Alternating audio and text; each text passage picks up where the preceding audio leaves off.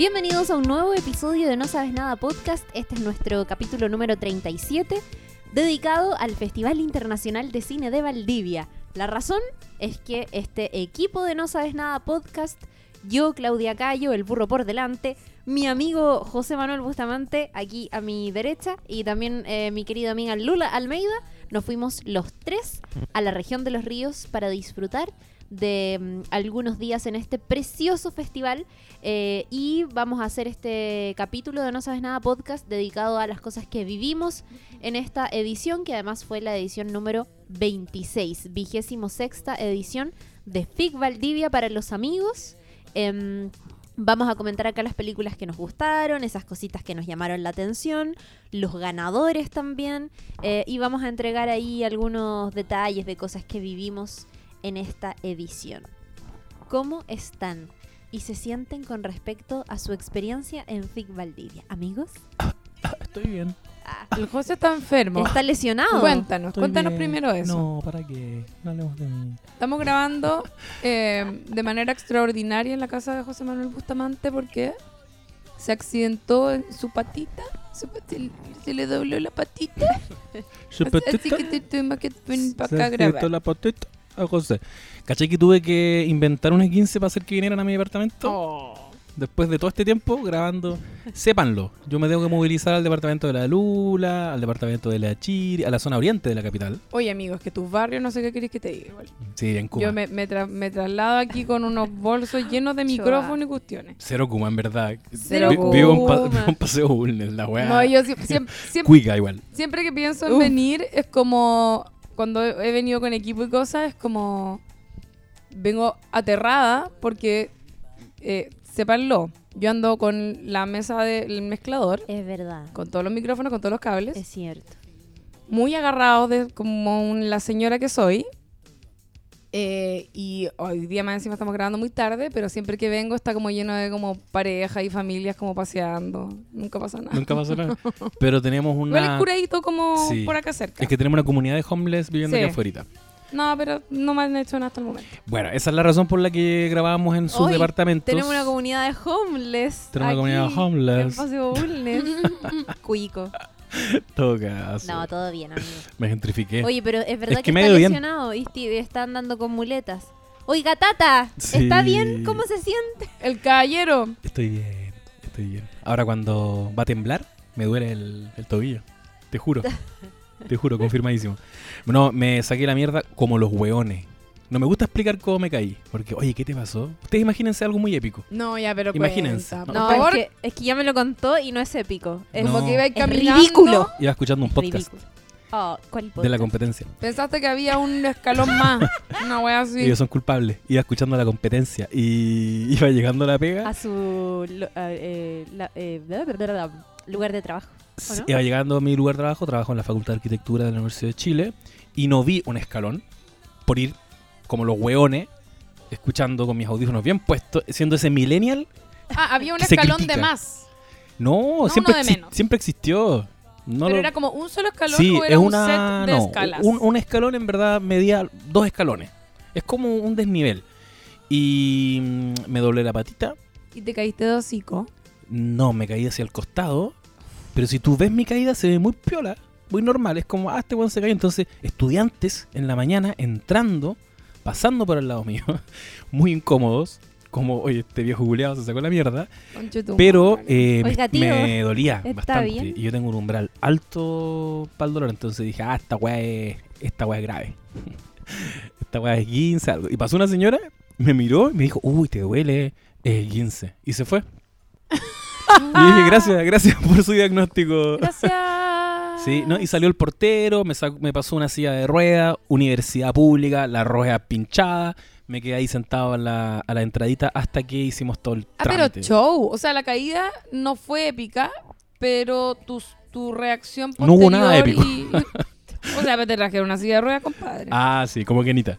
Y así me sacaron de la facultad. Oh. Eh, saludo a mi jefa, la amo, la adoro, me llevó ella a la mutual y, y aquí estamos, saliendo adelante. Oye, ese tobillo, vimos la foto. Sí, sí, chao. Impre- impressive. Sí, Yo no chao. la vi porque no tengo celular. Oye, es que subí una foto, Chiri, y después te la vamos a mostrar. Ya. Que andamos aconte- acontecidos. La Chiri no tiene celular. Sí, no. Andamos ando que- enferma la guata. Oh, vamos a tener que darnos un baño con sal. con sal el baño. Me recomendaron eso para el tobillo. Sí.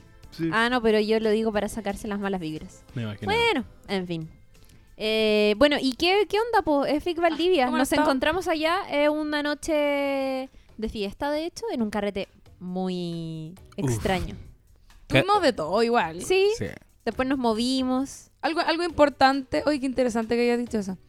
Eh, ¿Qué cosa que nos movimos? no, es que me sonó a, me llevó un flashback. Rancagua, año 2000. Eh, moverse con alguien era agarrar. Como Ah. me moví con el pape, cualquier wea. O Y era como, oye, pero ¿te moviste con él? Ahí te lo moviste. Y era como wea- te lo agarraste, te lo moviste. What ¿Qué Esa palabra es esa? fu- fuck? yo diría que solo existe en Rancagua. Totalmente. Bueno, pero Sí. eso es harina de otro costal y de otro podcast. Y de otro podcast. Podríamos tener Perdón. un podcast donde hablemos de cosas sobre nuestras ¡No! regiones. No, pero la gente que está escuchando esto sería feliz de saber que hay un episodio perdido de un podcast en el que hablamos de nuestras intimidades. Y ahora el José, como lo reveló frente a toda la audiencia, alguien perfectamente puede llegar acá y como nosotros nunca hicimos público ese episodio, alguien puede venir y copiar nuestra idea. El día que hagamos un crowdfunding, podríamos robar con eso. Como quieres acceder al capítulo perdido de No Sabes Nada, Weón. Toma. Y de, y de bonus, Te lo pasamos un el, pendrive. Stranger de Things. Stranger el de Things. Stranger Things. Ahora está. si Igual podríamos comprar micrófonos nuevos. Podríamos comprar mesa Oh, nueva. Ya.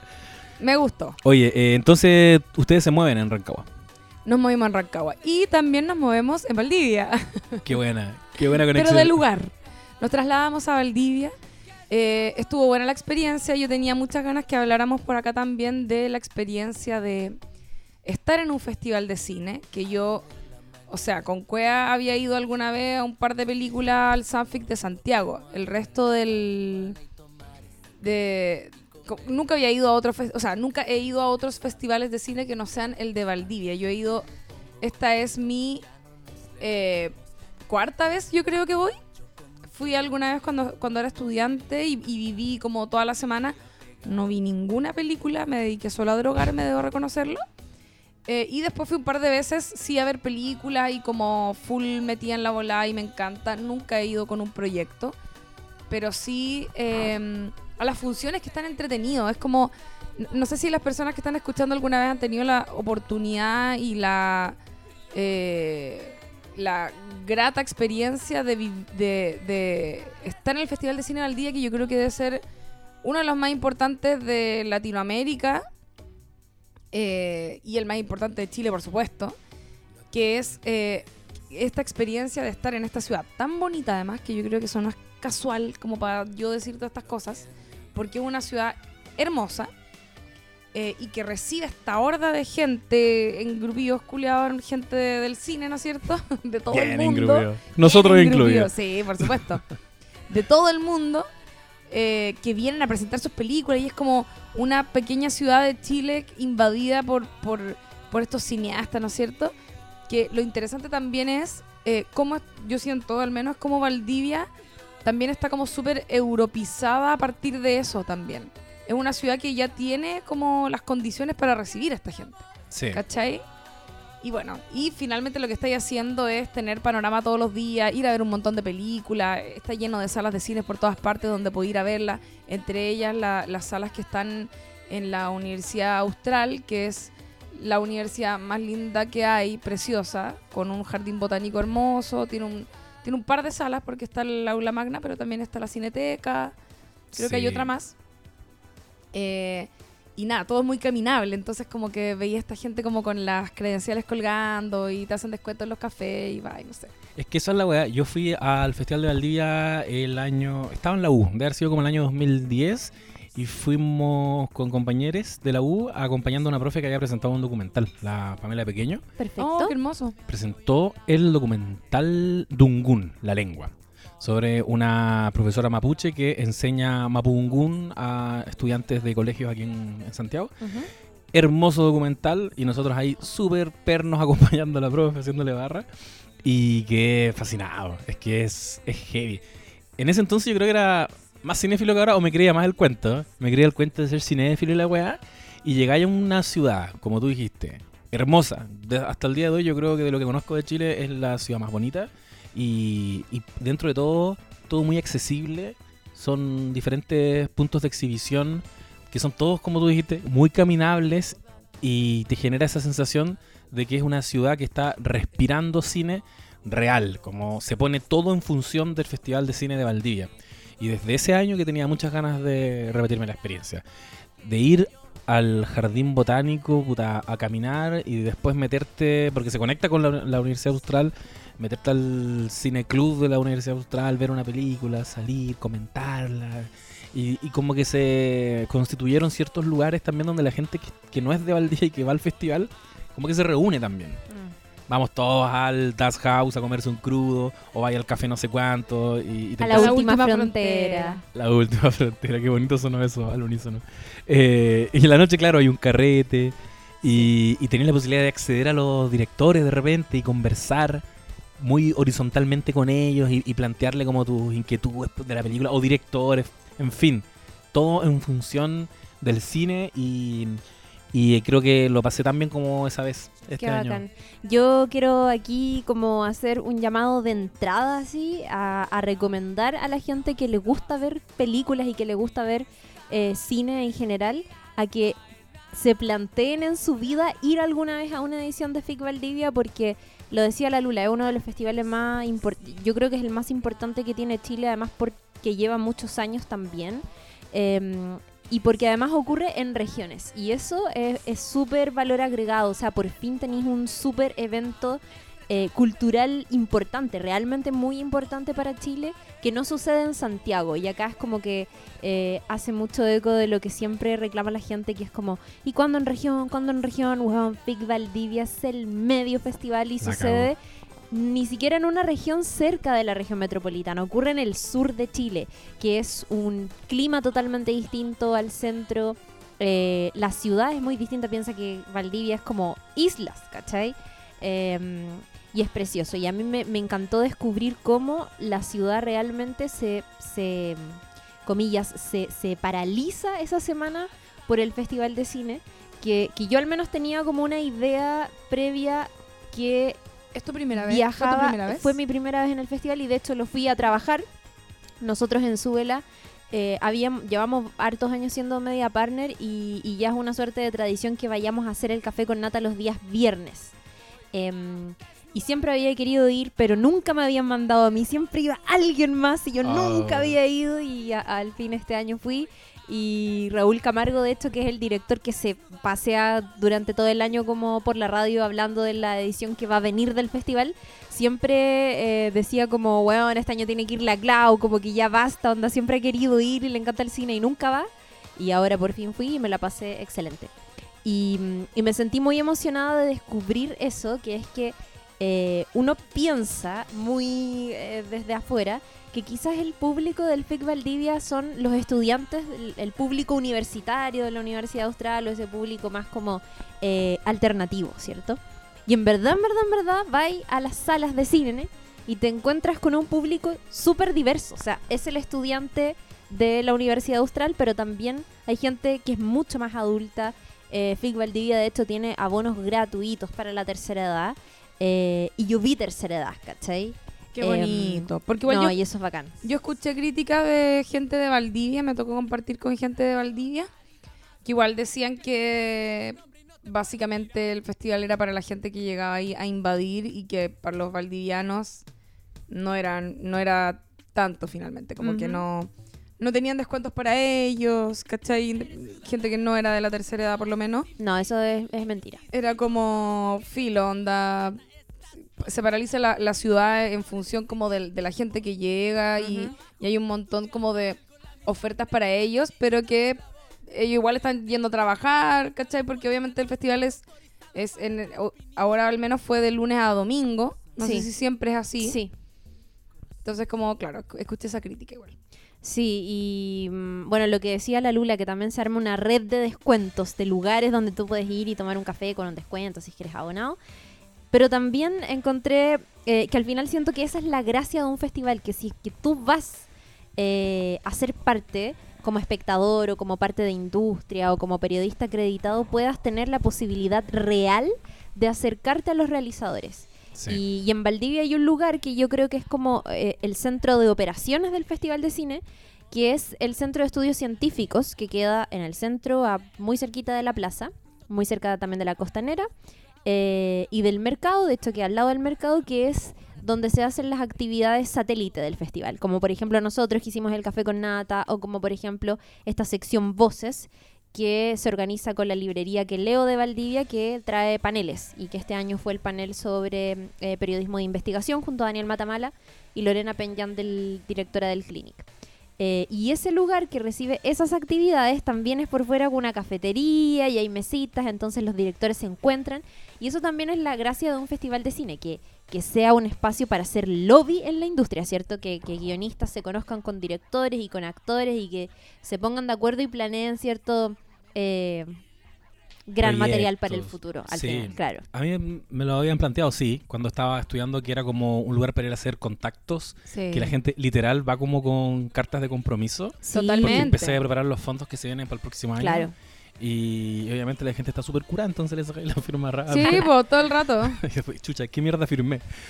Sí, es verdad. Está, está, to- está toda esa onda como de, de- de ir a hacer redes y, y están todos muy dispuestos además también a, a tener esas conversaciones. Sí. Como que lo mismo que decíamos antes, la última frontera es como que tú vas y está... Hay un director bacán sentado en la barra y hay otro one, no sé, va allá y están los actores por allá y es como...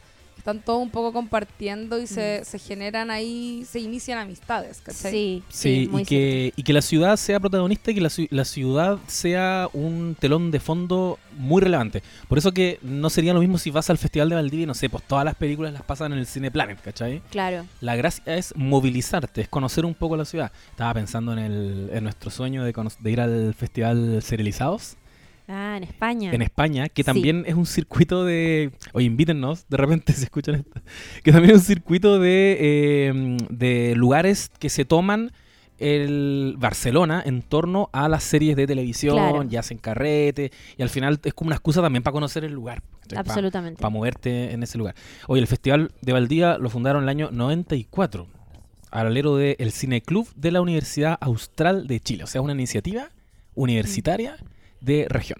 Así que además la, sí maravilloso y la universidad austral que, que ha tenido que ha jugado papeles súper relevantes como en muchos aspectos o sea la la, la, mm, la última gran movilización feminista que tuvimos el año pasado partió con las cabras de la Universidad Austral, ¿cachai? Fueron una de las primeras que ahí se levantaron contra situaciones de acoso. Entonces es una universidad bien eh, política y bien movida y que lo que decía la Lula, que es preciosa. O sea, de verdad que no solamente vas a, a ver películas, sino que también vas a iniciar un camino eh, muy agradable por Valdivia y además este año tocaron eh, preciosos días, de hecho no llovió ningún día, estuvo súper soleado, un poco helado en las noches, pero bastante bien. Oye, pero calorcito. Yo Sí. anduve hasta con poner manga corta el último día. Sí, sí, sí, sí, sí, sí, yo también. De hecho, no fui preparada para la lluvia y menos mal, porque fui con zapatilla y sin calcetín soquete.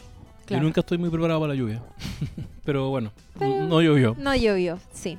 Bueno, el festival premia cada año películas en una serie de categorías que eh, tiendo a creer, Chiri, que tú las tenías un poco más frescas. Ajá. ¿Nos podrías comentar de repente quién finalmente ganó el mejor largometraje nacional? El mejor largometraje nacional lo ganó eh, Lina de Lima, que yo aquí quiero invitar a Lula Almeida que, a que hable, que nos hable de esa película porque a ella le gustó muchísimo. Eh, y solo decir que Lina de Lima está dirigida por María Paz González, cineasta chilena.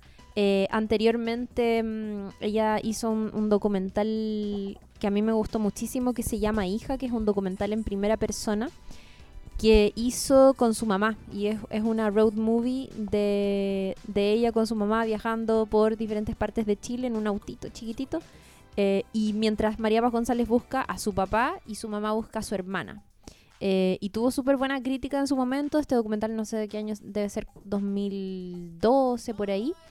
Y ahora mm, fue la premier latinoamericana de, mm, de Lina de Lima, que es esta película que está protagonizada por Magali Solier, que es eh, la actriz de esta película mm, peruana La Teta Asustada, que de hecho estuvo nominada al Oscar en el año 2010.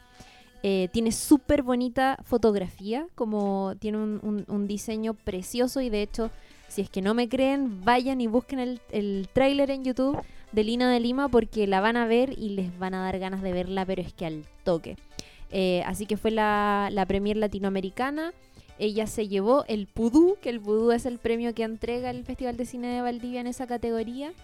Y em, eso, e- ella ganó, ella ganó, María Paz González tremenda y de hecho también, también, también estuvo involucrada en la película que ganó la mención, eh, el, el premio especial del jurado en la categoría de largometraje nacional, que fue eh, Carolina Moscoso, de hecho, que es una cineasta de nuestra, de nuestra escuela de cine de la Universidad de Chile. Ah, sí, me lo sabía. Sí. Eh, y eso, la, yo sé que la Lula la vio y que le encantó Lina de Lima, así que eh, ahí ella nos puede contar, contar un poquito más. ¿Al tiro? Sí, Ah, ya. Cuéntanos. Bueno, eh, yo no sabía ninguno de estos datos a todo esto, no sabía que ella había protagonizado otra película. La no me sorprende porque... No, no, no, la, estoy hablando Ah, de la, actriz. sí. Solier. Porque se luce brígido. Mm. Así es, muy buena ella y es preciosa además. No sé si han- la han visto. Lo es. Sí. Es que, weón, es demasiado linda. Y es bacán porque es una... ¿Sabes qué me pa- voy, voy a hacer un pequeño paralelo que sé que es innecesario, pero como... No, no pude evitar hacerlo después de ver la película. La película se trata de una mujer que es... eh, es una nana peruana. ¿Cachai? Que eh, la tienen como cuidando una casa que todavía no habitan.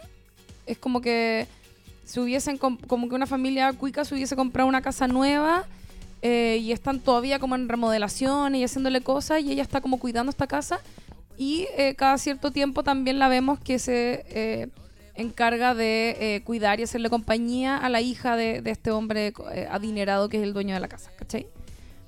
Pero eh, el resto del tiempo la vemos a ella en su vida como mujer, en el fondo. Está, se acercan la- las fiestas, ¿cachai? La Navidad eh, y está pensando en ir a ver a, su hijo a Perú eh, y como viendo los regalos y en toda esa preparación. Em, y entre medio haciendo sus cosas de mujer, ¿cachai? Como que se aga- sale a bailar y se agarra un tipo, ¿cachai? Es como, te- es como una persona muy real en ese sentido, ¿cachai? Tiene su, sus deseos y qué sé yo. Eh, por otro lado, eh, también eh, hay que decir que la película tiene, juega a ratos con, con el género como musical, ¿ya? Ya. Que es muy esporádico, no es, no es una constante en la película, pero deben haber por lo menos unos cinco momentos musicales que, si bien creo que no eran del todo de mi gusto, siendo que yo no soy de esa gente que es como, ah, me cargan los musicales, que lo he escuchado mucho. Yo no, todo lo contrario, me encantan. Pero eh, no sé si para mí fueron como del todo de mi gusto, aunque sí hay algunos que son bien buenos y las canciones también buenas porque son canciones peruanas. Eh, y ella las interpreta de cierta forma y obviamente van ubicadas en momentos muy estratégicos que tienen que ver con lo que está pasando en ese momento. Eh, además está como cuando aparecen estos momentos musicales, que es como que fuera una fantasía en su cabeza o algo. eh, también ella aparece caracterizada como eh, como a- veces, ¿no? no en todas las oportunidades, pero como pe- un, un personaje como a lo mejor de esa cultura como eh, media peruano religiosa, ¿cachai? La foto, de hecho, de la película es como ella como una suerte de virgen, como Ya, con un eso- traje blanco. Eso es como parte de una de las canciones. O sea, de los momentos musicales que iba a decir. Super Kuma, hablando desde el tráiler, que lo estábamos revisando antes con la Chiri, me dio la sensación de que tenía estas salidas como eh, una mujer fantástica, que también tiene como escenas un poco oníricas, en que... Como la de la Sí. disco, sí. de pues. ensueño, claro. Pero son solo los momentos musicales. Ya. ¿Cachai? Em, y la película, debo decir, eh, demasiado buena. Onda. A mí me atrapó porque yo no tenía idea de qué se trataba. Y cuando empieza este primer número musical, que para mí fue el más débil, que era el primero, eh, dije, uh, esta buena me va a gustar. Como que la empecé a ver y fue como, chucha, ya parece que no me va a gustar. Y la fui a ver muy temprano, todo esto en, en el- en una función que era como del mediodía. que para la gente que está en el festival, ir a ver esas funciones es terrible porque está pasado copete. porque todos los buenos se mandaron el tremendo carrete el día anterior, anterior obvio. Eh, y finalmente, no, la weá así, onda, me dejó así peina para atrás. Y sacó no solo muchos aplausos cuando terminó la función que yo fui a ver, siento que había gente con caña, digámoslo, eh, sino que además durante la película hay un momento que es tan bueno, te lo juro, que es tan, pero tan, tan bueno, que la weá onda sacó aplauso en el momento. Como ¡wow! Así ya todos demasiado cagados de la risa y felices y contentos. em, es Qué demasiado- bacán esa weá. Me encanta. es demasiado divertida y es tiene un humor muy bueno, es muy chistosa. Y a la vez eh, también te toca, obviamente, fibras súper como emotivas, pues, ¿cachai? Está ahí todo el rato con ella, es como, se trata de ella todo el tiempo, ¿cachai? La acompañáis como en estos días previo a la Navidad y un poco viendo qué es lo que va pasando con eso. Em, y lo que iba a decir antes es que eh, yo no pude evitar luego de, de verla eh, hacer el hacer el paralelo con La Nana, con la película La Nana. Claro. Y a pesar de que yo encuentro que La Nana es una gran película y, y me gustó mucho y la disfruté y está súper bien hecha y puta, la Cata Saavedra es seca y todo, eh, sentí, y perdón lo que voy a decir, pero como... Ya, sí, pero efectivamente Lina de Lima se nota que está hecha por una mujer. Me calza. ¿Cachai? me Porque, Te porque creo. la, o sea, la, en la nana, el personaje de la Cata Saavedra es como asexuada, ¿cachai? Como pava, como que no cacha nada. Es como que no tuviese un mundo propio más allá de la casa, que yo sé que eso es lo que está tratando de representar, está bien, no, no estoy criticando eso. Pero acá se meten pf, de lleno como a las frustraciones que tiene ella, ¿cachai? Como, Mm. Como mujer, como madre, que es en este caso, como mujer eh, sexual que quiere vivir eh, experiencias con hombres, ¿cachai? Eh, no sé, como que siento que se me hizo muy evidente eso de pronto, a pesar de que, insisto, a mí La Nana es una película que me gustó mucho, ¿cachai? Me hace mucho sentido. Yo no soy tan fanático de la nana todo esto. Eh, me pasa que, que, claro, yo siento que el personaje que está súper bien interpretado por Catalina Saavedra es particularmente plano. Como que solamente vive en función de esta necesidad que le dan de, de querer como eh, incorporarse a esta familia y como que tiene estas salidas un poco psycho killer donde raya la foto de la hija de, de los... ¿Y sabéis qué sensación me, me generó? Como alguien que, un joven privilegiado que ha tenido nanas en la casa. Cuando yo era niño hubo muchas nanas en mi casa porque mi mamá trabajaba. Ujú. Entonces nos, nos, Ah, huevo, sí, huevo nos criaron varias nanas.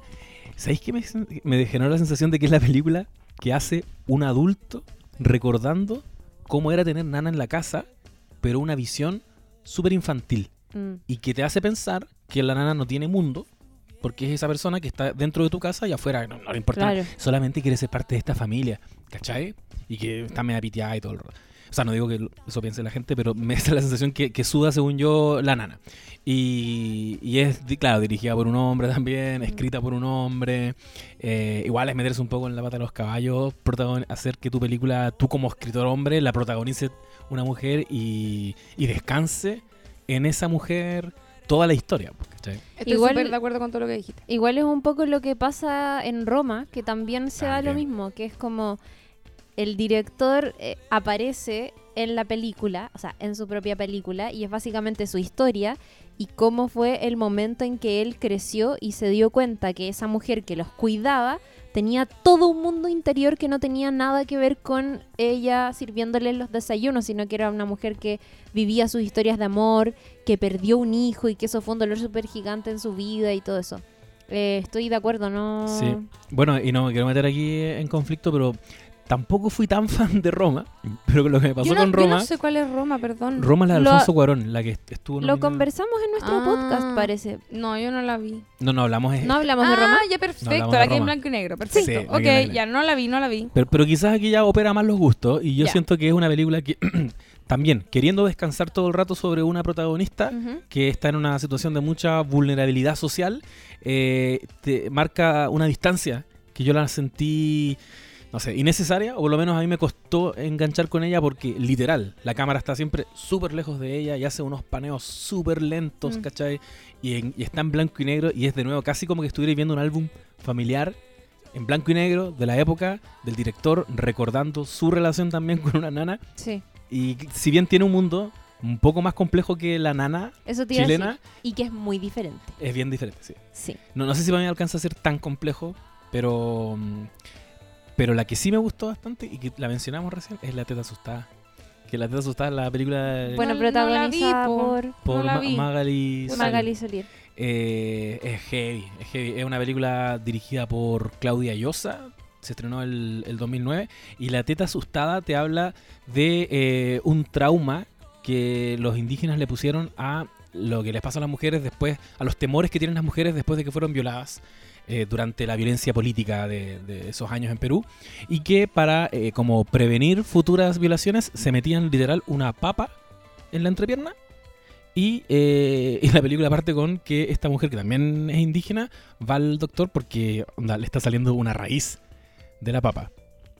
Y explora eh, el viaje de eh, la protagonista, creo que para eh, llevar las cenizas de la mamá al mar. O por lo menos ella quiere llegar al mar. Entonces también se constituye un poco como una especie de road movie y cómo es la relación que tiene un poco enfermiza también con la, con la patrona. ¿cachai? Esta relación como condescendiente, de que te ayudamos, te damos oportunidades, pero también es es súper pasivo-agresiva porque igual está sometida a ella. Claro.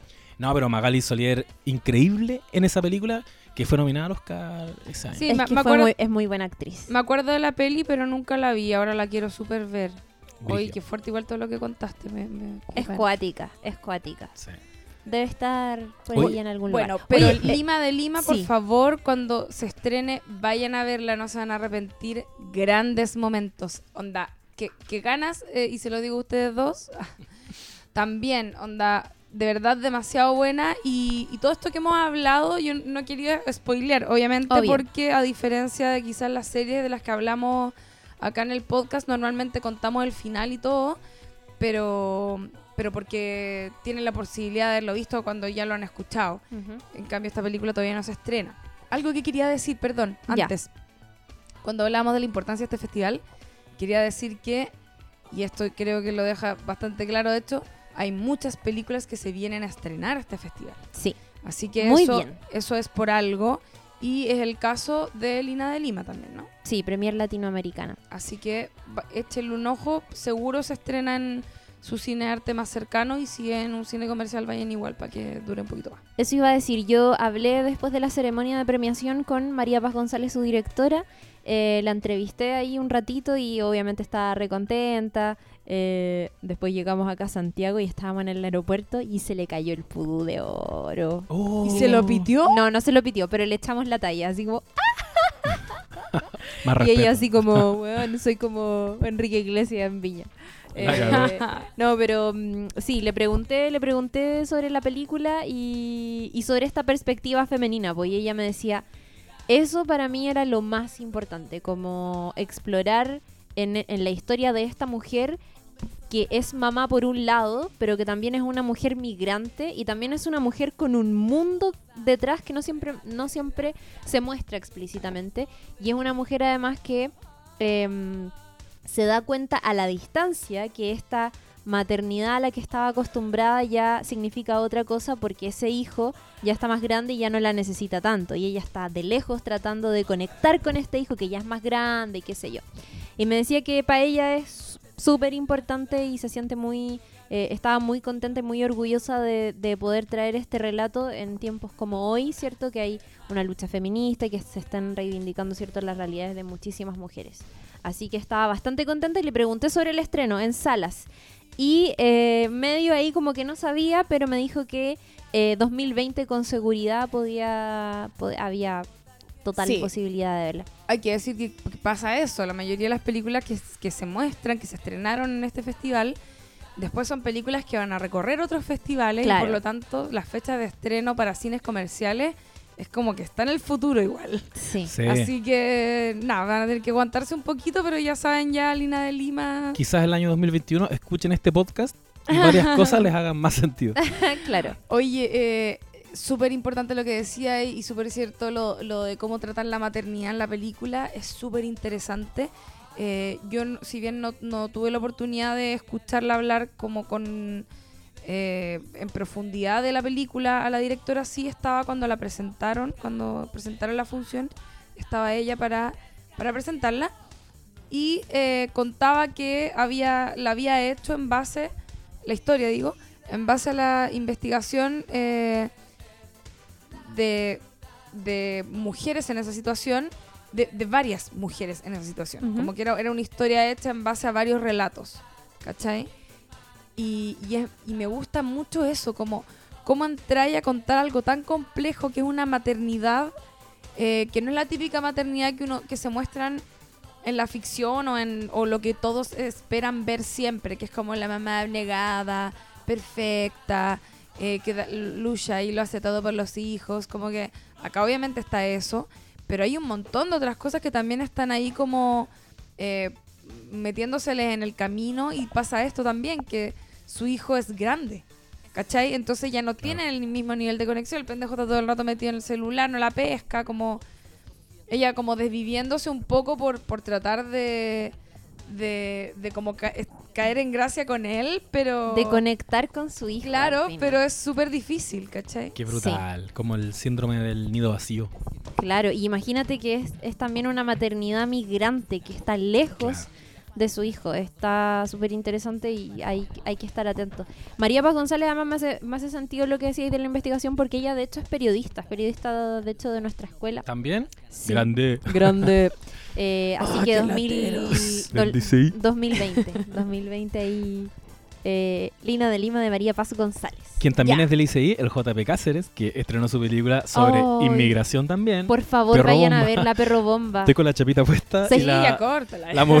No, es que en serio. Esto es una buena. militancia. Está buena. Cine Sí, social. yo quiero ir a verla, me han dicho que es buena. Ya, ¿quién más ganó, Chiri? Cuéntame. Eh, bueno, yo hacía la mención también de Carolina Moscoso de, y su, em, su primera película que se llama Visión Nocturna. Ya, eh, Visión Nocturna Tampoco es la vi.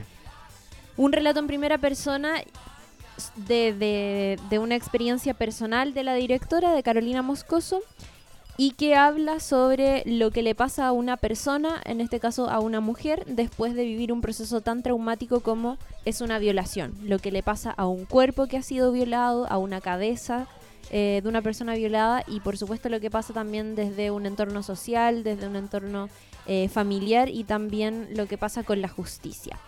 Es una película que además tiene la música de Camila Moreno, o sea, ella hizo la música. eh, y María Paz González de Lina de Lima fue parte de este proyecto, así que se fue doblemente ahí reconocida, Ah, así qué que bonito. está con todo, está realmente con todo. Que hagan. Atentis a María Paz González entonces. Sí, atenti y pasar el, el dato de que Visión Nocturna, que se llevó la, el premio especial del jurado, que es como la mención honrosa al final en la categoría largo chileno eh, o, eh, o largometraje nacional, es probable que lo- la podamos ver en Fidox. No es seguro, pero es probable y eso va a ser a fin de año, así que también hay que estar atento. Por favor, no se olviden de esto. Oye, La no la pudimos ver, eh, lo intenté, pero no lo logré. ¿Qué, qué ocurre para que alguien no logre ver una película? Alcohol. Ah, me calza. Pero eh, sí escuché muy buenas críticas de la película, así que creo que está... Hay que, hay que verla. Bueno, Bueno, que vamos todos a verla juntos cuando se Vamos a ver. Es que muchas veces pasa que, que hay pocas funciones, o sea, pasó también con Los Fuertes, que fue la película inaugural eh, de Omar Zúñiga, producida por Cine Estación, Dominga Sotomayor, toda esa gang de gente bacán, que claro, abrió el festival y todo iba a quedar ahí, o sea, tenéis solo casi una posibilidad de ver la película y no hay más. Y a veces pasa que efectivamente la gente no alcanza porque llega después a Valdivia o porque el horario no la acomoda, etcétera, y en muy pocos casos se abre otra posibilidad. Porque hay que decir que hay que hacer todo un trabajo de inteligencia Claro. para decidir qué películas vaya a ver. Sí. Porque varias de esas calzan y hay Va que corriendo de un lado para Sí, otro. Y así se te van varias. Y, el factor, es que yo insisto, factor alcohol, estamos hablando de Valdivia, donde hay un millón de cervecerías locales, La Zorra, está lleno de, de- de- de barcitos preciosos con mucha cerveza rica. Y en serio que entre la conversa y buena onda y comentando las películas y cómo le pasaba, qué bonita la ciudad y no sé qué, también se te va un poco el día a veces como en vida social, ¿cachai? Te vas en volada. real. Te vas en real. volada real. Pero es que de repente sales de ver una película y querís puro comentarla. Y, y uno es bueno para hablar a veces también. Y de Sí. verdad que en Valdivia, en, en contexto de festival sobre todo, ahí es como son esos días en que uno dice, bueno, debería haber más horas para este día, para alcanzar a hacerlo todo. Ver todas las películas, pero también conversar y tomarse la cervecita. Oye, quería hacer aquí un alcance porque esta edición del festival tuvo un ciclo de cine erótico en VHS. que, que estaba marcado ahí con moradito en el programa, que eran ahí películas especialmente elegidas por eh, un periodista argentino que se llama Hernán Panesi. Eh, y, y e- eso me parece sí, pero eh, precioso, porque es una sección. Uno, ¿Cuándo veis cine erótico en salas de cine? ¿Cuándo? O sea, veí- Jamás. Jamás. A menos que haya un cine porno. Claro. Y me encanta Que que, cada esté vez desaparece. así todo el rato, porque me Está recuerda un- a lo que vimos. gesto. Está haciendo un gesto como del ok, Como del Sí. ok, pero que parece un, un ano, anito. ¿cierto? No, un un anito entre el pulgar y el dedo índice. Y aquí sé que ustedes quieren decir Es que algo. yo tengo aquí Y- anotado. y, hablando de anos, José Manuel Bustamante. Yo tengo anotado aquí. eh, en este minuto, Lula y José comentan la película del ano. Del ano, ni y, y no siquiera es como del año, no es como la película del año que si No. nos equivocamos, no. Del ano. ano. A rosa azul de O desde el ano. Lo la van a flor comentar azul desde de el ano. Novalis era la traducción. Así se llama. Entramos a ver una película que en el primer plano nos No, no, muestra. no, es que, espérate. Yo quiero, necesito Ay. hacer la introducción real. Ya. Fue así. Fuimos a ver una película que nos habían dicho que era buena, que había que verla. No sabíamos de qué se trataba. Llegamos a esta sala del Cineplanet para encima, ni siquiera es como a Cinearte, no, un Cineplanet.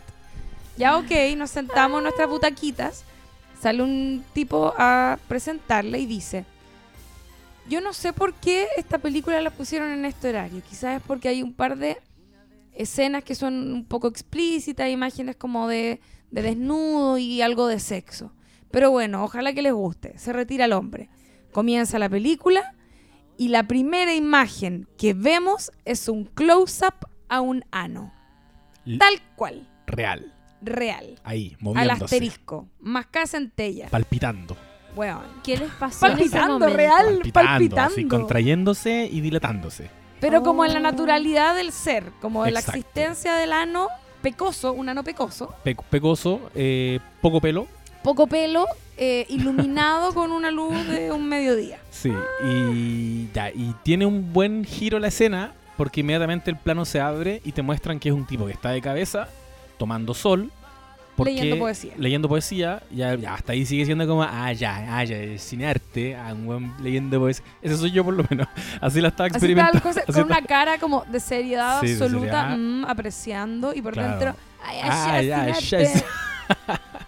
Así está yo. Yo estaba en cinearte. Ah, no me gustan estas weas. Y eh, el plano se abre. Manos en el ano. Las manos en el ano. en su cabeza. un homenaje a las manos en el ano. Y él explica que está tomando sol porque no sé qué padecimiento tiene. Tiene VIH. Ah, mira ese padecimiento. No, no, Qué pero es que lo, explica más adelante. Pero el tipo tiene VIH y Pésimo. tiene una deficiencia de vitamina Eh, eso. D importante. Eso es lo que dice él. Vita- vitamina D o E, Eh, eh, parece. la del sol, filo. Sí. Le falta sol, entonces él toma 10 minutos de sol al día en el ano, después 10 minutos en no sé qué parte del cuerpo y después 10 minutos en otra. Como que explica este, esta rutina que tiene de baño de sol.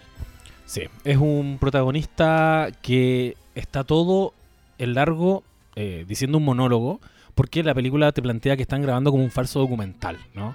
Que él va a ser el protagonista de algo, entonces tiene la cámara todo el rato al frente y habla nomás, habla de su vida. A mí me encanta porque es como, no solo un monólogo, sino que es como, es que ya, yo eh, a modo personal y le contaba también a los chiquillos, eh, en este momento que estoy estudiando un diplomado, ustedes sabrán, Antropología y Creación Audiovisual. Ujú. que me siento muy engrupida porque pareciera que sé de antropología, en verdad no sé nada. Eh, pero pretendo, pretendo hacerme más inteligente después de esto. Y justamente estamos eh, pasando como este, este tipo de contenidos, que es cuando el documental eh, se permite la ficción.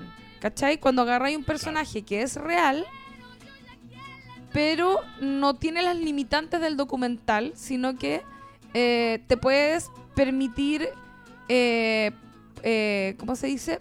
Hacer como una puesta en escena de una fantasía del personaje Claro. y, y- y obviamente ficcionado, pero te está contando igual algo del personaje que tiene que ver quizás con lo que está pasando en su cabeza.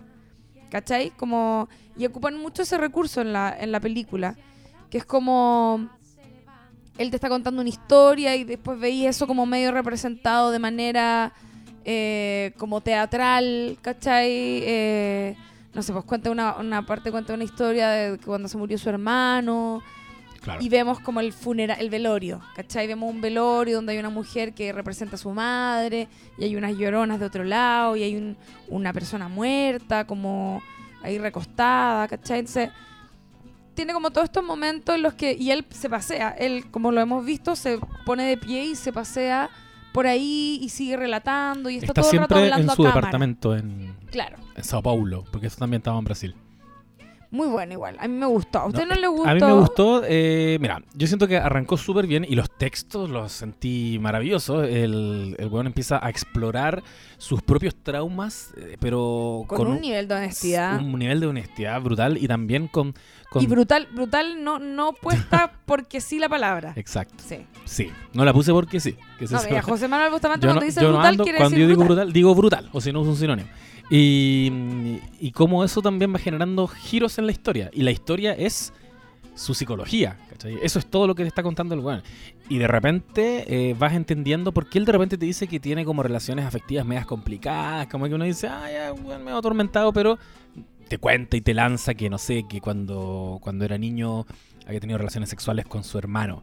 Y te lo cuentan con esta recreación que dice la Lula, que es como una escena que irrumpe, muy onírica también y muy teatral. Como una puesta en escena que en general la película podría haberse montado arriba de, de un escenario. Sí, totalmente. Yo creo que es como una especie de obra de teatro Sí. como llevada a un film sin hacer necesariamente como la adaptación a- al, al cine. ¿Cachai? Como que... Sí.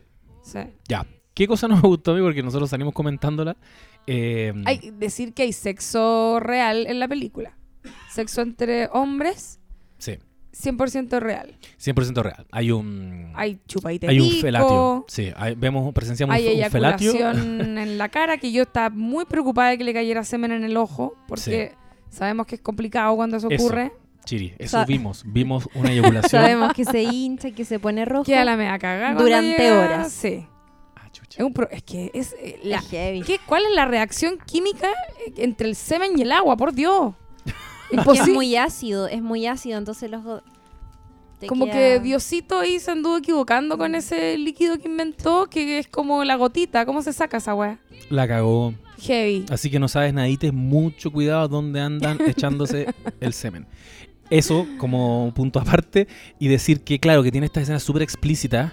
Y ahí es donde a mí personalmente eh, me pasa que se, hace, se me hace muy presente la figura de un autor y de un narrador que te está diciendo, mira cómo te pongo en aprietos, mira cómo voy corriendo ciertas fronteras de incomodidad eh, como de una manera un poco desafiante y, eh, y no me gusta que me, que me que se me aparezca, ¿cachai? Eso como se notan mucho los hilos, que hay alguien aquí queriendo establecer un punto, porque esa misma historia, con ese mismo texto bacán, no sé si cambiaba mucho si le quitáis esa escena que, como dice la luna, es una... Es un felatio y es una eyaculación en la cara y ya va, como la película ya, ya se desborda en la última escena en que volvemos al ano. Es circular, como un, es como un ano. totalmente circular como un ano. Vuel- volvemos al mismo ano, pero ahora tiene un. ¿Cómo se llama esta Un cuestión? expansor Un de expansor. ano, pero un expansor súper particular, porque yo conocía solo esos que son como un como un taponcito, no sé cómo decirlo, Eh, pero este es como un expansor con un como transparente y con Claro. un hoyo al medio, entonces podéis mirar para adentro de los interiores de este hombre. Y por Dios que miramos. Y por Dios que miramos, Sí, entonces con un zoom. con un zoom. Terminamos con un zoom en el que se ve el brillo como de, lo- de lo- De lo que está de ocurriendo lo que adentro. está ocurriendo adentro que es viscoso. Adentro hay algo viscoso. Por los que no han tenido la posibilidad, la, la fortuna de ver un, un ano tan Que de cerca, les como contamos. nosotros, que sí tuvimos Sí. la oportunidad. La, la chilita va al pico, está como, ¿por qué estamos hablando? Ya llevamos como 20 minutos hablando de un ano. Y se ve, no sé, el intestino, no sé, ve tú a saber. Y, y primero está como en un plano cerrado y el, y el texto te va diciendo como, bueno, sigue hablando él y, y en algún minuto dice, bueno, esto ya se está poniendo muy cliché, como de cinearte, como, ajaja, cer- cerrar con un nano. Y empieza la cámara a hacer zooms muy rápido, pero no la junta nunca. Y de repente cierra con un zoom. Claro. Y esa es la película de la Rosa Azul de Novalis. Quizás no soy el público objetivo, pero, pero interesante igual. Yo quiero decir que a mí me gustó bastante. Eh, creo que esto de incomodar es intencional. O sea, creo que Para ver. eso es el cine. Es que eso, eso quería decir. Yo creo que hay que hacer una diferencia igual. Hay distintos tipos de cine, obviamente. Está el cine Claro. que es más mainstream, está el cine que es más comercial, digo, ¿no es cierto?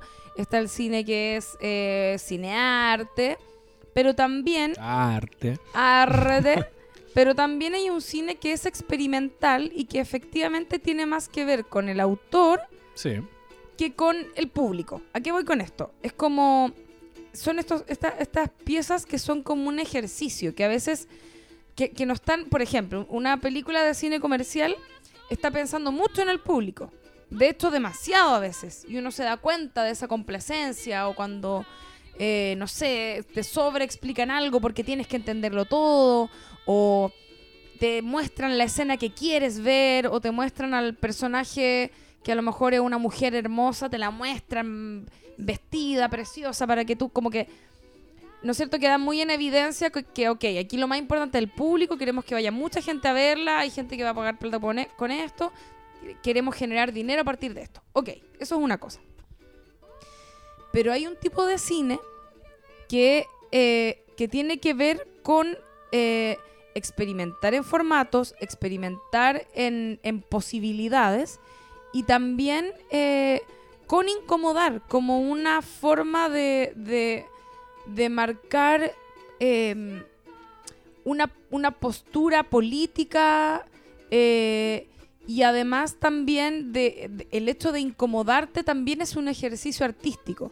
Entonces, esa, obviamente esta película no está hecha para que la vea un montón de gente, está hecha para que la vea una persona, gente como nosotros en un festival de cine. Claro. Y hay gente que es un público que va, que espera también ver eso quizás, ¿cachai? Espera, eh, eh, o sea, espera como eh, eh, sentadito, ¿no es cierto?, a que te sorprendan de formas en que tú no imaginas, ¿cachai? Sí. Y yo, yo eso igual lo...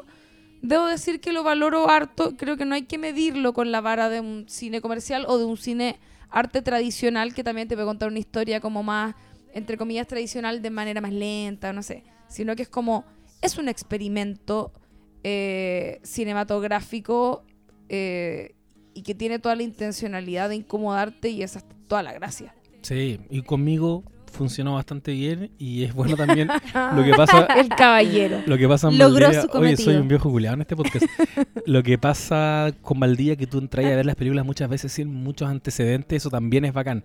Porque ahora la gente que lamentablemente escuchó este podcast cuando sepa de la Rosa Azul de Novalis va a ir preparado a ver un ano. Nosotros no hemos preparado para eso, ¿cachai? Ahora, muy, muy breve sobre el- la idea de incomodar, yo lo entiendo súper bien y de hecho, te he visto, te he visto, saló. Oye, te he visto. Oh, es que tuve un amigo con quien veíamos unos, unos hacíamos unos ciclos de cine, pero brígidos, per- perturbadores. Hablamos de Pink Flamingos, de Pink hecho, después de, la, Flamingos, de esta sí. película, que también es de un lugar donde, o sea, una película donde uno ve el, el interior de un ano Exacto. bastante... género trash, eh, Pink Flamenco.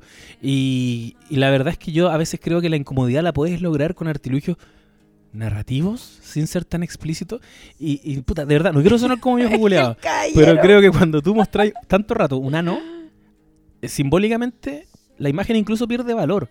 Porque llega un punto en que ya, ya vi el ano, empecé a mirar como los detalles. Yo creo que, que a veces se pueden conjugar eh, más lecturas o más niveles en una imagen según el contexto en el que está ubicada. Cuando te han contado una historia y tú estás súper atrapado con la historia, un lápiz en una mesa, que lo tengo aquí al lado mío, puede ser tan incómodo Mira, como un ano en la pantalla. ¿sabéis qué? Yo creo que te falta ano. Eso creo. O Eh, quizás eso. Libera tu ano. Libera tu hombre heterosexual, libera tu, tu ano. Liberen el ano, amigos. Una, una Lo última tengo cosita respecto... poco libre mío, igual. Weón, libéralo. Te, te va, te... en fin, Libéralo. va a cambiar tu libéralo, vida. libéralo. Quería una última cosita respecto de la película. Quería decir que se me está yendo la ondis. Em, Que es dirigida por. Rodrigo Carneiro, por ejemplo, y Gustavo Vinagre. y que fue escrita por Marcelo Diorio y Gustavo Vinagre también. Y que la protagoniza Marcelo Diorio, que es el mismo. eh, el que escribió. Él se escribió la película. Él se él. escribió a sí mismo. Sí. Sí. pues que es como un actor, de hecho es como un tipo que lee mucho. No, él muy bien. Muy bien. Muy bien, sí, él muy está súper bien. Sí, sí, sí. ¿Te acordaste que iba a decir? No, no, me Ya. acuerdo. Te puedo hablar de una que sí me gustó. Les, les puedo contar muy brevemente sobre La Fortaleza, que es un documental dirigido por el colombiano Andrés Torres, que ganó en la categoría de largometraje, largometraje juvenil internacional. Esta es, este es un documental que está como en formato de road movie, porque sigue a tres hinchas de La Fortaleza. La Fortaleza es la hinchada de un equipo llamado, de un pueblo llamado Bucaramanga, y que es la hinchada, se dice que es la hinchada más violenta de Colombia, pero es de un equipo que nunca ha ganado nada. Y esta historia te cuenta el viaje que hacen estos tres eh, fanáticos para verlos en un pueblito cercano a enfrentarse en un clásico que podría definir que suban a primera división. ¿Cachai? El, el documental a nivel técnico está súper complejo y súper difícil de, rodar porque ellos pertenecen como a una división de la fortaleza que eh, se hacen llamar la mulera, justamente porque se trasladan hacia los partidos ni siquiera haciendo dedo. Se suben a la mala, a camiones, a, buses, en una, creo que incluso como un camión de la basura, hasta lograr llegar al otro pueblito. Entonces son varios días en que ellos, puta, pasan hambre, literal, golpean puertas en casas para que les den comida, pasan frío, eh, y están todo el rato con el lente de este documentalista encima que también tiene que correr detrás de ellos y subirse a los camiones, ¿cachai? Yo estaba todo el rato pensando en esa raja. weá. Que a quienes les gusta el documental, eso igual tiene un valor gigante porque, eh, puta, yo siento que casi que roza la ficción. Yo igual sé que los documentales están guionizados. Eh, yo una vez participé en un seminario que se llama Documental Creativo en el ICI con la española Carmen Ábalos Ujú. que te habla de, de esta tendencia a casi eh, de, de crear un documental cuyo relato sea tan atractivo que incluso parezca ficción. Y te pone en un lugar en el que tú dices, lo que acabo de ver es ficción Está bueno, puede ser verdad. o es documental. Y Mm. funciona para los dos lados. Claro. Porque el el límite entre la ficción y el documental igual es súper difuso. Tú a veces ves, no sé, pues, en ficción tenés falsos documentales, eh, como mockumentaries, que son tan hiperrealistas que uno dice, puta, esta weá es...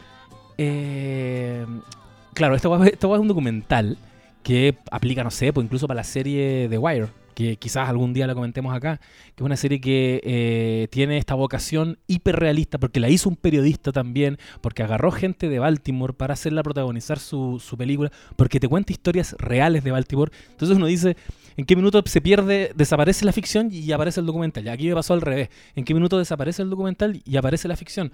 Porque eh, eh, la historia es muy redondita. De hecho, en un momento ocurre una hueá muy chistosa. Van caminando por la carretera y de lejos se encuentran con integrantes de una banda, de una hinchada rival, también barra brava, y se van a agarrar a pelear. Van a muerte, donde sacan unos fierros, se van a enfrentar y de repente se distinguen y cachan que, ah, chucha, es la misma camiseta. Y es como, buena. Y se abrazan, tiran como las armas a un costado y sacan un pito y se ponen a fumar un pito y como que se arma el equipo. No sé, tiene giros. Espérate, ¿y es real eso? ¿El A eso, momento? a eso voy. A mí me encantó el momento, pero, uno igual podría decir, ¿Pero lo percibiste como falso? mira, hay una agua cultural que te impide ver cuando un weón marginal Sí, es es- verdad. está actuando o no está actuando. Si yo veo, no sé, a un flight chileno, quizás podría decir, ah, este weón está actuando. Pero estos son colombianos, entonces para mí es real, filo. Pero, pero me abro la posibilidad de que eso haya sido ficcionado, ¿cachai? Pero, pero también filos, igual funciona súper bien para la estructura y para lo que te quiere contar, que es una historia de marginalidad, que es una historia de ser marginal dentro de un sector que ya es marginal, porque estos tres eh, protagonistas son ultra violentos, ¿cachai? Entonces igual son mirados con recelo por el resto de los integrantes de la hinchada y la- el documental parte con uno de ellos haciéndose un tatuaje eh, en un puta, en un en cualquier lugar, en una cloaca en Colombia, tomando chela, como súper poco higiénico y termina El caballero aquí. Oiga, Tata. Oh. Tata, Oye, ¿cómo se siente? tengo la ¿Cachai que tengo el poder de editar este podcast? Estoy dispuesto a borrar No. todos mis señorismos. porque estoy siendo un viejo culiado. Pero en fin, Es que lesionado Entonces, y hablando de anos que no le sí. gustan en Con, la, la- con el Oh, bastón ahí. y abrigadito. ¿Ustedes vieron la escena ahora? Todo con bien mi con los anos, pero mucho rato en pantalla. Sí, todo bien con la hinchada, pero oye, se fueron a meter a un antro estos niños y se hicieron un tatuaje. No, en fuera, una cloaca. fuera mi hijo, yo lo saco, lo saco de ahí. En una cloaca. Ay, amigo, Ya, te filo. queremos. Y termina con este mismo personaje eh, mostrando su tatuaje como un año después, pero con tonto tajo que le atravesaba toda la gata y saliendo de la cárcel. Hablé con Andrés Torres también porque los pillamos en, en estos carretitos que ocurren en, en Valdivia. Sí. Lo abrazo. Puta que me cayó bien. De hecho, nos pidió que lo etiquetáramos el documental. ¿En serio? Sí, porque le dije, vamos a comentarlo en el podcast, etiquétenlo. Y, y me comentó que ni siquiera es futbolero, ponte tú. Que es algo que me pasa a mí, que yo soy cero futbolero porque esas cuestiones de los niños, del fútbol, a mí no me interesan. Pero igual eres de Santiago Wanderers. Sí, porque tú de la quinta región, es difícil no ser del Wander. Eh, y, y nada, me, me pasa que igual te transmite esa pasión por una weá que te puede ser tan lejana. Claro. Eh, no sé, igual soy bullanguera un poquito más Sorry. a morir, pero eh, pero a mí no me pasa esa weá, ¿cachai? Yo igual miro con distancia todas las lógicas de las barras. Pero la película te invita a sumergirte en este mundo que puede ser tan desconocido para uno y a entender incluso por qué los buenos se quieren meter como sea al estadio. Porque después de ese pique culiado que se pegaron de tres días, no tengo la entrada, pero filo, voy a entrar igual a ver esta weá, ¿cachai? Y con la música de las hinchadas de fondo. Entonces yo, yo me quería parar y quería ponerme a cantar. Encuentro bacán que hayáis conectado con eso porque el fútbol es como ya.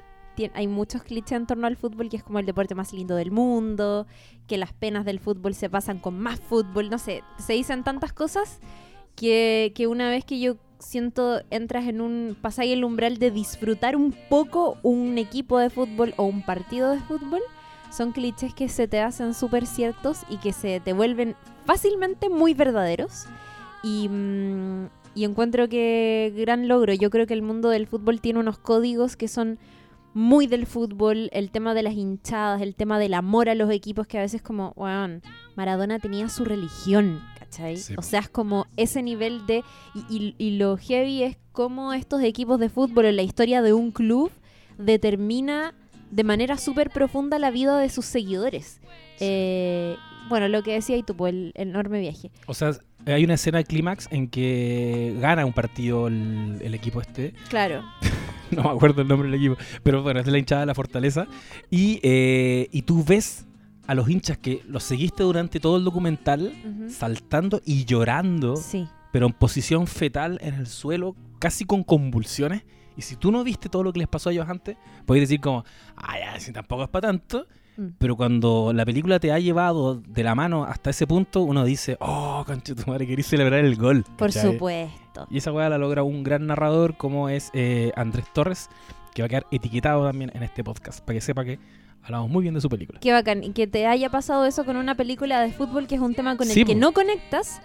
Es, es- siento que es lo mismo que nos pasa cuando vemos el documenta- un documental muy bueno de una banda o de un artista que no nos gusta tanto y salís de la película como queriendo bajarte toda la discografía Verdad. y como averiguar todo y como... O lo que te puede pasar con la serie Glow, que es de repente entender la lógica detrás de la lucha libre. Claro, claro, Claro. Exacto. Así que vean Glow, o sea, escuchen el podcast de Glow también. Muy bien. Está bien ¿Verdad? bueno. Muy, Muy bien. Ya, y Lula Almeida quería hablar de... Sí, yo fui a ver El viaje de Mona Lisa, un documental que hace Nicole Costa, que es una actriz, artista, documentalista eh, y, no sé, persona eh, polímata, eh, que está radicada en Nueva York y hace este documental en Nueva York sobre otro personaje que también es chilene y que también vive en Nueva York y que se llama eh, Iván Ojeda, me parece que es el apellido, pero que también va por el nombre de Mona Lisa,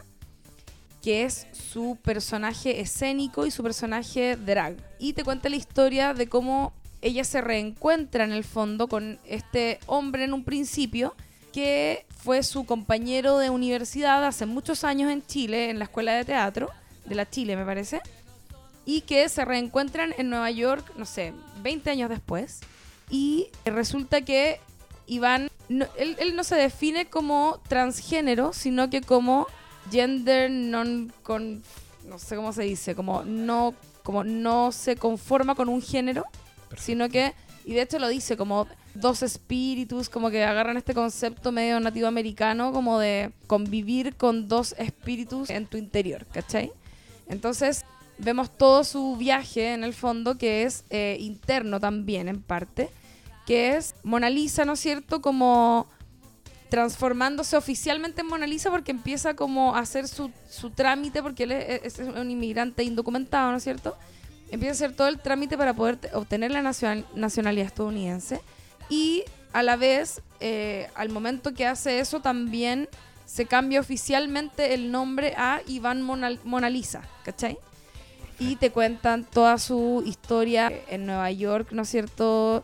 Él escribe además, o eh, no sé cómo llamarle, es como ella. Es que sí, hay que checar en, No hay inglés. un lenguaje, tienen otro, en inglés tienen otra forma de llamarlo, que es como they, ¿hay que echar eso? Ah, no, no, cachaba. Tienen otra, otra, otro- otra forma de, de- de llamarle. Eh, y es, es muy interesante su vida. Escribe además, eventualmente termina sacando su libro de cuentos, que está, creo que está a la venta acá en Chile. Eh, donde cuenta todas estas experiencias que ella ha vivido como trabajadora sexual en las calles de Nueva York. eh, y, y todo el, todo el, el goce creo que hay en vivir esta vida como tan libre. Haberse ido de Chile, imagínate. Eh, poco después de que haya llegado la democracia a un lugar que es Nueva York, que es como que todos los caminos llegan a Nueva York, ¿cachai? Muy interesante. eh, además, eh, tienen imágenes de archivo que están súper buenas, como que logran, o sea, no, sé si se llama imágenes de archivo cuando es así, pero es como material audiovisual de antes, ¿no es cierto? Que lo puede haber grabado cualquier persona, no necesariamente la documentalista, ¿no es cierto? En el que lo, la vemos o lo vemos en ese entonces, ¿no es cierto? Como más joven, recién llegado a Nueva York, o incluso imágenes de cuando estaba en la escuela de teatro en Chile. Entonces está como toda esta historia complementada con ese material que lo encuentro muy bueno. Siempre que hay material audiovisual rescatado de antes, que está, que, que es contundente, yo creo que siempre es un muy buen aporte. Y vemos como toda esta evolución entre que está como tratando de sacar los documentos y encontrándose a sí mismo y como eh, encontrando además como eh, una forma quizás como de validar esta identidad dual, ¿cachai? Y por otro lado también el sacar los documentos tiene que ver con la posibilidad de volver a Chile eventualmente y poder regresar a Nueva York, ¿cachai? Porque como no tiene documentos, no puede salir y no ha visto a su familia en, no sé, años, ¿cachai?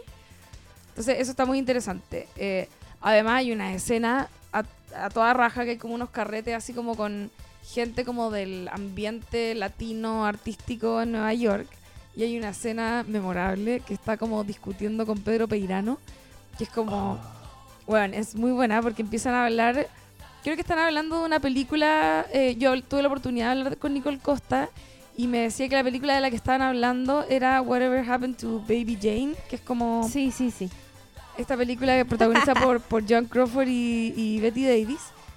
Y eh, eh, Peirano hace un comentario como, sí, porque en esta película podemos ver la decadencia de estas mujeres. Y Mona Lisa le dice como, ¿por qué decadencia? ¿Por qué le dices decadencia?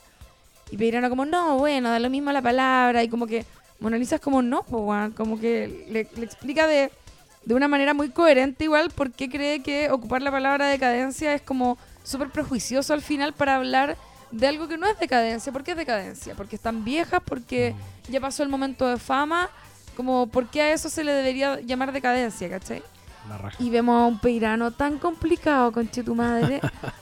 y es muy divertido porque, claro, tenía este guionista, claro, que a lo mejor, no sé, también es homosexual, eh, como que podía asumir que también es como de las disidencias sexuales, pero hay un abismo entre ellos dos, que es como...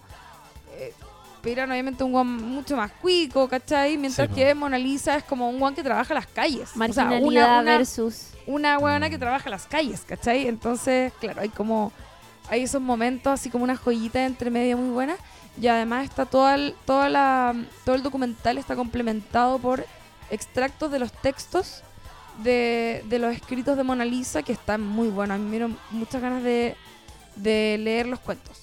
¿cachai? Súper entretenido. Yo lo, lo disfruté así, caleta, caleta, caleta.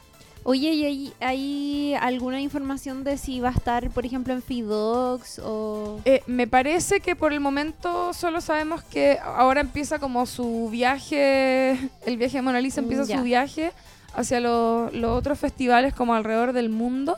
Va a estar en un festival de documentales en Alemania y eh, podría ver la luz eventualmente en cines comerciales acá en Chile a partir de el próximo año. Yo creo que más o menos tirado para mitad de año. Perfecto. El viaje de Mona Lisa de Nicole Costa, bien, bien bueno. Perfecto, bacán. Eh, yo quería hablar muy brevemente de Los Fuertes de Omar Zúñiga, que fue la película inaugural de FIC Valdivia. Eh, Omar Zúñiga es un director muy joven y, y- y este me parece que es su primer largometraje, que fue producido por Cinestación, que es esta productora que tiene detrás a Dominga Sotomayor, que es otra tremenda cineasta eh, nacional que este año de hecho sacó de jueves a domingo y que eh, en el pasado se volvió conocida por... eh, no, perdón, que dije... Sí, eh, de jueves a domingo es del pasado. Perdón, eh, eh, la película de ahora es Tarde para morir joven. Eso, porque Muy- el per- año que yo fui al Festival del Día fue el año de Fue jueves a domingo. perfecto. Tremendo, bueno, son la, pasadito a la una de la mañana. Alzheimer, como dice la Lula. Eh, fue producida por Domingo Sotomayor, que también estaba en este festival. Y fue una película, siempre la película inaugural de los festivales es muy importante por alguna razón. Y en este caso era que eh, fue rodada en Valdivia, en, en la región. Y está protagonizada además por Samuel González, que es un actor muy famoso, o sea, lo hemos visto en la televisión eh, hartas veces. Y él también es valdiviano. Entonces Ah. era una película ahí que tenía una conexión directa con la ciudad eh, y que también pone a los espectadores en una posición bien interesante porque es ver una película en tu ciudad donde estáis viendo básicamente los lugares que hay visitado seguramente que visitas a diario. Y eh, se llama Los Fuertes, eh, es la historia de amor entre dos hombres. Eh, es un arquitecto que se va a pasar los últimos días que tiene acá en Chile antes de irse a estudiar un posgrado al sur, a Valdivia, y ahí conoce a un contramaestre de un eh, barco pesquero. y juntos viven un romance muy, muy, muy intenso. De hecho, la película tiene, tiene harto erotismo, tiene escenas de sexo muy buenas. Em, y es básicamente eso. Y Omar Zúñiga es como: Lo que quiero hacer con esta película, o sea, lo que siempre quise hacer es mostrar una historia de amor que fuera una historia de amor, ¿cachai? Claro. Eh, muy en el tono Call Me By Your Name, pero cuidando, ¿cierto?, lo- lo- los límites y las distancias geográficas, porque esto ocurre acá en Chile, ocurre en el sur de Chile, y los personajes son mucho más adultos. Em, pero em, me pareció interesante porque además es poner eh, un relato LGBT abriendo un festival de cine para una ciudad que no está, o sea, para, para una ciudad, y no solamente porque sea Valdivia, como que en general no estamos acostumbrados a ir al cine a ver este tipo de historias. Eh, las vemos más en la televisión, en las series, pero en el cine no sé qué tanto la gente vaya a ver películas LGBT. Y, y es una comunidad de Valdivia la que fue a estas salas a ver esta historia de amor entre dos hombres. Eh, y que además fue con interés porque son básicamente los lugares que ven ellos a diario. Eh, le fue súper bien en, el- en la apertura del festival y de hecho se abrió una segunda función el día sábado eh, y Omar Zúñiga me decía que de hecho eh, fue re chistoso porque había estado con varios amigos, estaba muy sorprendido porque el sábado también la sala estaba llena y, y un amigo que había tomado un taxi es como que el taxista le había recomendado la película, así como, oye, hay que ir a ver Los. Fuertes porque es de acá de Valdivia y es una historia de amor y, y está buena y no sé qué, y como bacán, eso es lo que, Y lo qué que hay que bacán que, haya sido película de apertura porque te deja con un mood para seguir Claro. en Valdivia, donde está ambientada esta película con, Sí. con todo lo que eso implica. Que nada, tiene que envidiarle a esas, envidiarle a esas villas italianas donde se ambienta Sí. Estoy muy de acuerdo.